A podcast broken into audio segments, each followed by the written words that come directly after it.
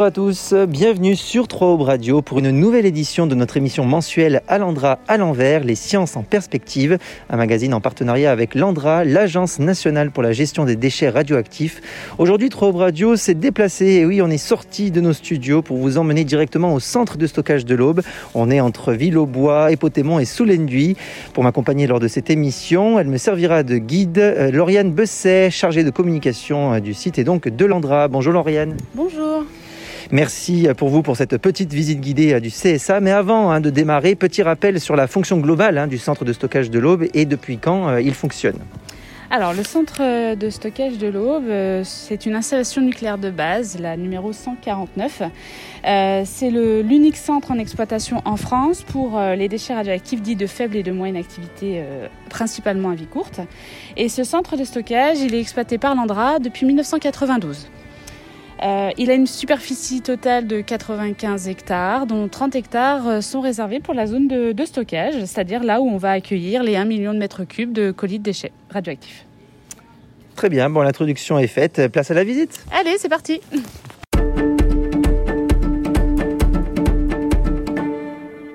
Donc nous sommes actuellement dans la salle de conduite avec euh, Lauriane, mais juste avant, hein, nous nous sommes changés, hein, c'était obligatoire. Hein. Oui, donc effectivement, on s'est habillé, on a mis un casque euh, de sécurité ainsi que des chaussures de sécurité, puis un chasuble afin d'être bien vu euh, sur le site lorsqu'on va faire notre visite. Un petit badge et aussi...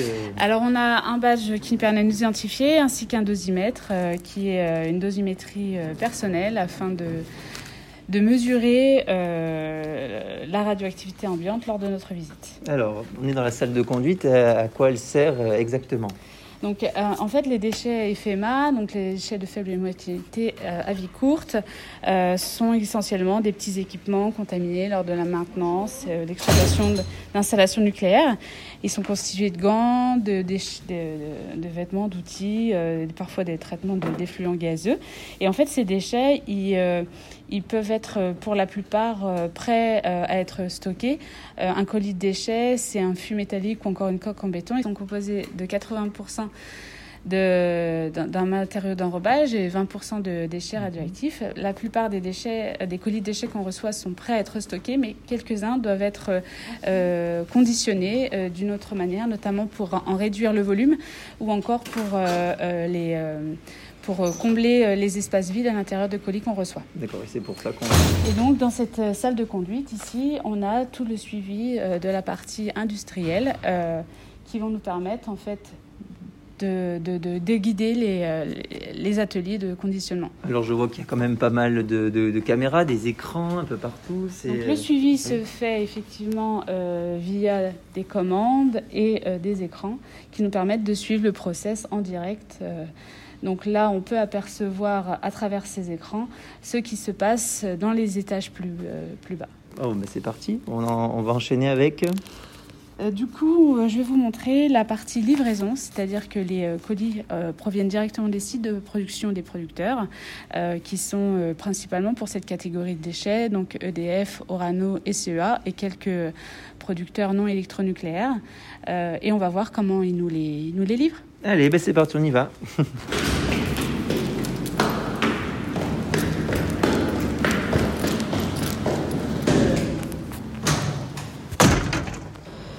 Donc après avoir marché euh, quelques mètres, hein, euh, un peu beaucoup, euh, nous sommes donc à l'entrée où il y a donc les entrées camions. Alors déjà, combien de camions passent tous les jours et pourquoi ce lieu exactement? Nous recevons en moyenne 6 véhicules par euh, jour en fait, qui proviennent des sites de, production français. Euh, euh, les colis de déchets, s'ils arrivent ici, ils n'arrivent pas ici par hasard. Hein, c'est le centre de stockage qui les, qui les gère. pour les acheminer jusqu'au centre, en fait, l'itinéraire des déchets de faible et de moyenne activité à vie courte bah, est ponctué de plusieurs étapes. La première, c'est la préparation du colis directement chez le producteur. Euh, on les reçoit pour la plupart quasiment tous prêts à être stockés. Euh, et ils ont à peu près un parcours. Euh, donc pour ceux-là, bah, ils vont directement à la zone de stockage. Et pour ceux qui doivent être temporairement mis en attente, on, les dispose dans le bâtiment transit qui va nous servir de tampon en fait entre l'exploitation et la partie exploitation. et puis on va aussi avoir la possibilité de diriger ces colis vers le bâtiment, l'installation de, conditionnement qui vont nous permettre soit de faire du, du, traitement ou alors de faire un contrôle supplémentaire. D'accord, la suite du parcours alors je vous emmène directement en zone de stockage, donc sur les 30 hectares qui sont réservés pour stocker les déchets. Allez, on y va. Et c'est parti.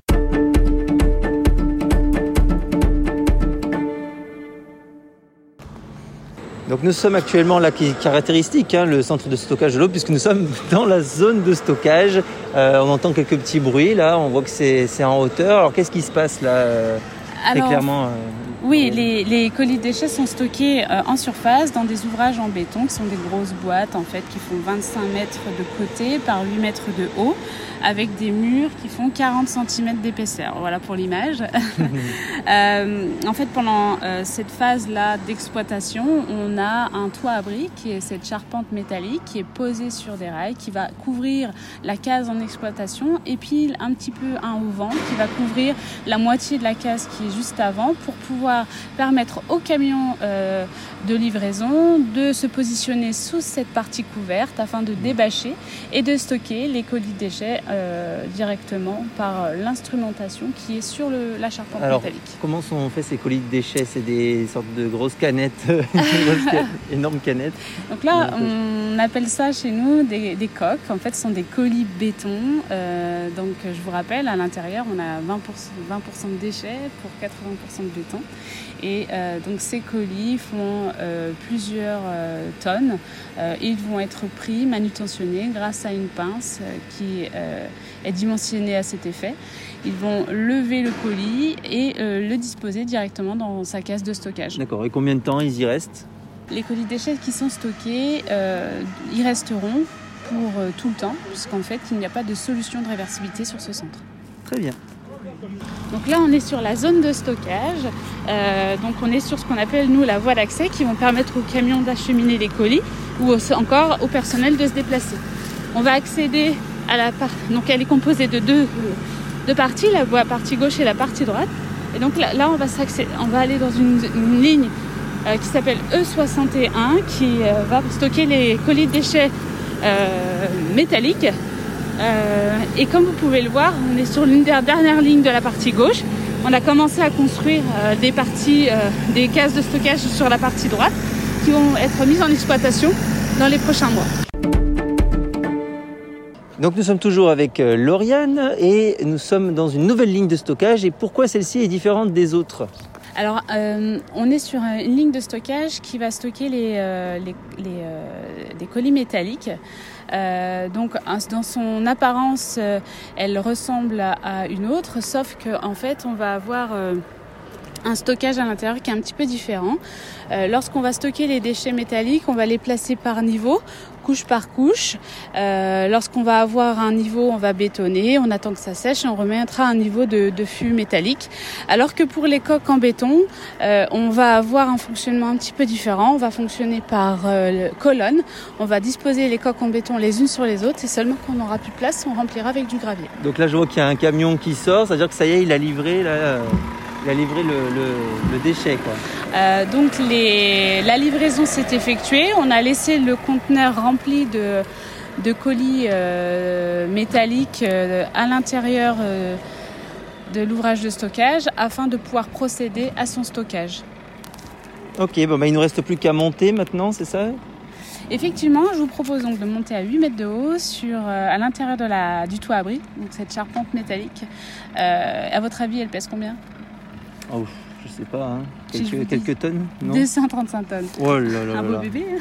Bon, allez, c'est parti, il va falloir faire un peu de sport. C'est parti. Par là. Donc nous, ça y est, nous sommes montés, nous sommes tout en haut, là, nous sommes à peu près à 9 mètres de hauteur. Alors, de ce que je vois, on voit un petit peu des, des conteneurs là, sur, euh, en face de nous, là, qu'est-ce que c'est alors? C'est encore le centre Donc on se trouve, euh, bah, pour la raison d'être hein, de ce centre, c'est euh, la zone vraiment de, stockage, une case qui est en, activité. Euh, vous avez ici en, contrebas un conteneur de colis de déchets qui est plein. Ils sont en train de- d'effectuer une opération de dépose du toit, c'est-à-dire qu'ils vont l'enlever afin de- d'accéder après aux différents colis de déchets. Alors pour pouvoir travailler, vous avez un opérateur qui se trouve dans une cabine qui est ici au contrebas de il cette a un charpente. mètre de nous là. C'est ça. Et donc lui euh, va à l'intérieur, cet opérateur, avoir pour fonction d'aller chercher les colis de déchets euh, grâce à l'instrumentation qui est là, c'est une pince tout simplement, Ouais. qui va venir prendre le colis et le passer devant un boîtier qui est Ça, euh, un ressemble un peu aux pinces, ça ressemble un peu aux pinces de la fête foraine, c'est ça un pareil. Mais c'est plus fragile, il faut pas, faut pas faire tomber là. Ah voilà, beaucoup plus. euh, euh, faut être très attentif effectivement à cette euh, manutention. Et donc le colis, il va être pris et passé devant ce boîtier euh, gris, qui est un boîtier qui contient un lecteur euh, code laser. En fait, il y a un, euh, qui va lire le code barre du colis. Alors le code barre du colis, c'est quoi? C'est une information très importante puisqu'en fait, ce code barre détient toutes les informations industrielles du colis, c'est-à-dire son, sa production, site de production, son année de production, et aussi il va permettre de savoir quels sont les déchets présents à l'intérieur.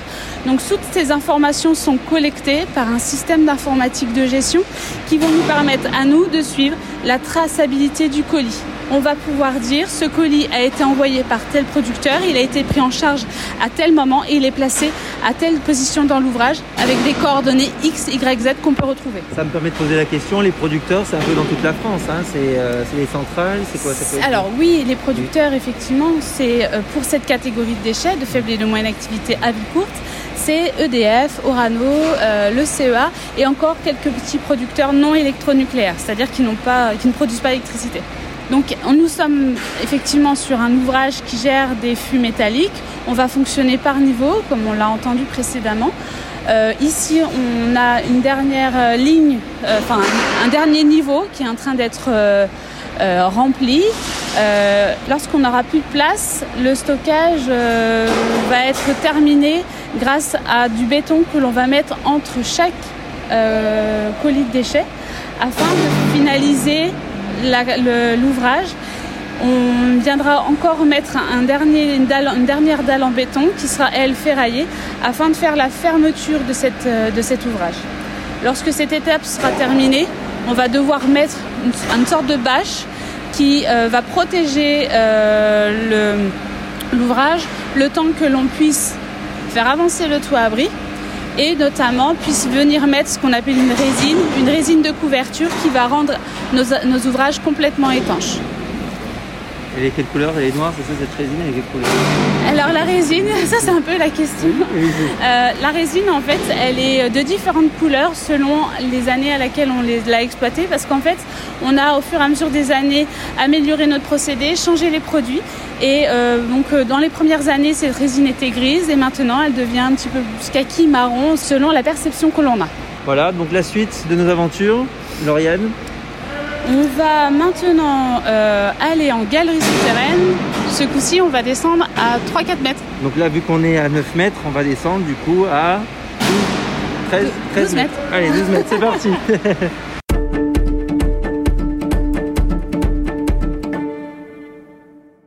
Avant de descendre, on fait une petite escale euh, information, on va dire, avec Lauriane, pour nous dire euh, bah, combien, de, combien il y a eu déjà de, stockage euh, depuis le, début, depuis sa création? Donc en fait, en moyenne, on ferme 3 cases par an. Et depuis donc 92, on a 100 un petit peu plus de 150 euh, ouvrages qui sont fermés et recouverts. Donc cette fameuse résine qu'on a pu évoquer ensemble. Et avant 1992, comment ça, comment ça procédait du coup?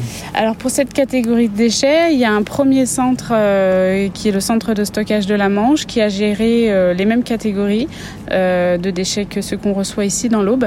Ce centre, il a été exploité jusqu'en 1994. Il est aujourd'hui en phase de fermeture.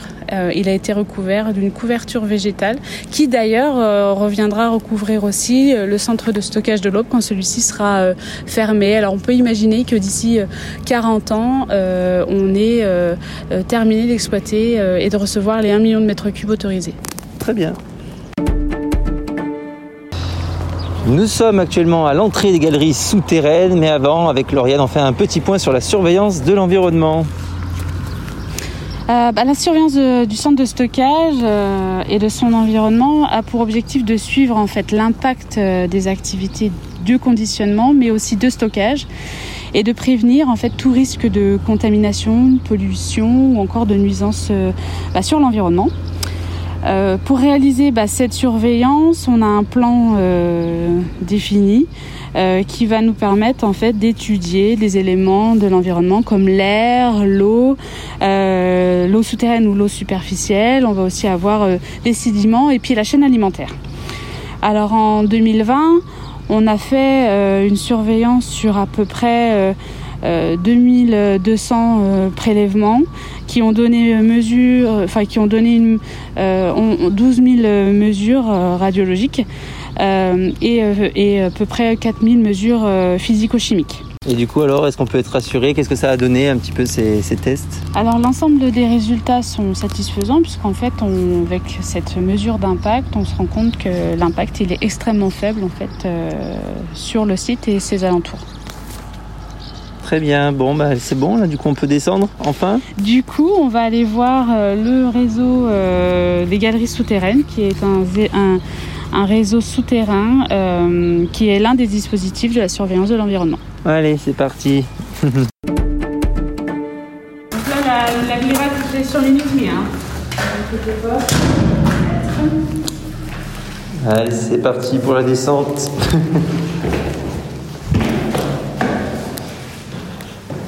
Donc c'est pas si serré que ça, hein, j'imaginais ça plus serré. Nous sommes actuellement dans les galeries, on est un petit peu descendu, hein, et du coup, bah, qu'est-ce qu'on y trouve dans ces galeries? Les galeries souterraines, on y trouve un réseau, euh, un réseau de collecteurs d'eau. Euh, ce réseau, il va permettre donc de collecter euh, des eaux d'infiltration provenant des ouvrages de stockage. Qui sont dirigés grâce à une pente vers un pot de garde. Ce pot de garde, il va être contrôlé, surveillé et on va voir s'il y a de l'eau, qu'on en trouve euh, de manière assez extrêmement rare, mais on en trouve. Et si on en trouve cette eau, euh, et eh ben on va l'analyser pour savoir si elle doit être redirigée vers le bassin d'orage ou si elle doit être conditionnée vers une unité de traitement. D'accord. Juste une petite question, hein, il y a combien de galeries Parce que je vois qu'il y a plusieurs euh, allées, allées. Là, il y en a une en dessous. La galerie, euh, elle fait un kilomètre euh, de long. Si on les mettait bout à bout, vous allez trouver une galerie sous chaque ouvrage ou, interligne d'ouvrage. donc on peut dire qu'il y en a quasiment plus d'une trentaine. En fait, euh, donc, euh, il est de la responsabilité de l'ANDRA de surveiller, euh, de mesurer l'impact hein, de ces installations sur l'environnement afin de protéger l'homme, son environnement du risque que représentent ces déchets. En dessous, vous avez une canalisation qui est reliée à l'ouvrage en exploitation ou à l'ouvrage qui est fermé. Et en fait, on va recevoir de l'eau de par les matériaux de remplissage qui vont venir se collecter à l'intérieur des pots de garde. Les pots de garde euh, sont instrumentés de robinets qui vont nous permettre de faire des prélèvements. Et ces prélèvements vont être analysés, surveillés pour voir en fait s'il y a euh, une contamination. Si c'est pas le cas, euh, l'eau va pouvoir aller vers le bassin d'orage. Et si c'est le cas, et eh ben en fait, il faut tout simplement rendre vers l'installation qui va conditionner pour traiter cette eau.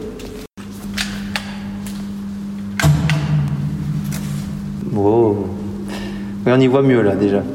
là on y découvre les 1 km de galerie qui constitue, euh, qui se trouve sous la voie en laquelle on est monté pour accéder jusqu'à la zone de, enfin, en haut de notre ouvrage de stockage.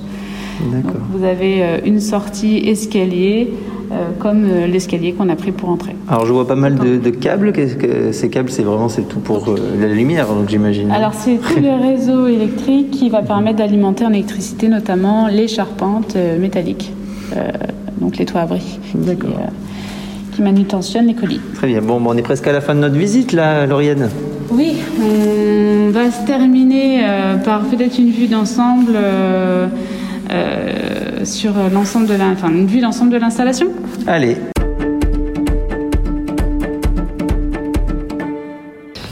Donc notre visite émission touche à sa fin. Alors Lauriane, peut-être avant un petit point sur euh, le personnel. Combien de personnes travaillent déjà sur le site? Euh, le CSA compte 87 employés de l'Andra et on a plus de 90 salariés travaillant sur le centre pour le compte d'entreprises extérieures. Voilà, là au moins c'est complet. Merci beaucoup Lauriane Besset, donc chargée de communication de l'Andra, de nous avoir éclairé sur cette gestion de déchets radioactifs et surtout bah, de cette visite guidée hein, du CSA, le centre de stockage de l'Aube. Pour en savoir plus, chers auditeurs, je vous rappelle que vous pouvez vous-même hein, visiter le site en virtuel ou en réel, hein, n'est-ce pas Lauriane? Et effectivement, euh, les visites s'organisent tout au long de l'année. Vous avez simplement à prendre contact avec le service communication de l'Aube. Euh, on a toutes les informations qui sont aussi données sur le site internet de l'Andra, andra.fr. On vous y retrouvera avec plaisir. Voilà, merci euh, à vous de nous avoir écoutés sur 3 Aube Radio dans votre émission Alandra à l'envers, les sciences en perspective. Je vous donne rendez-vous bah, le mois prochain. On visitera toujours avec Lauriane le CIRES, le centre de regroupement d'entreposage et de stockage. À très vite sur 3 Radio. Radio.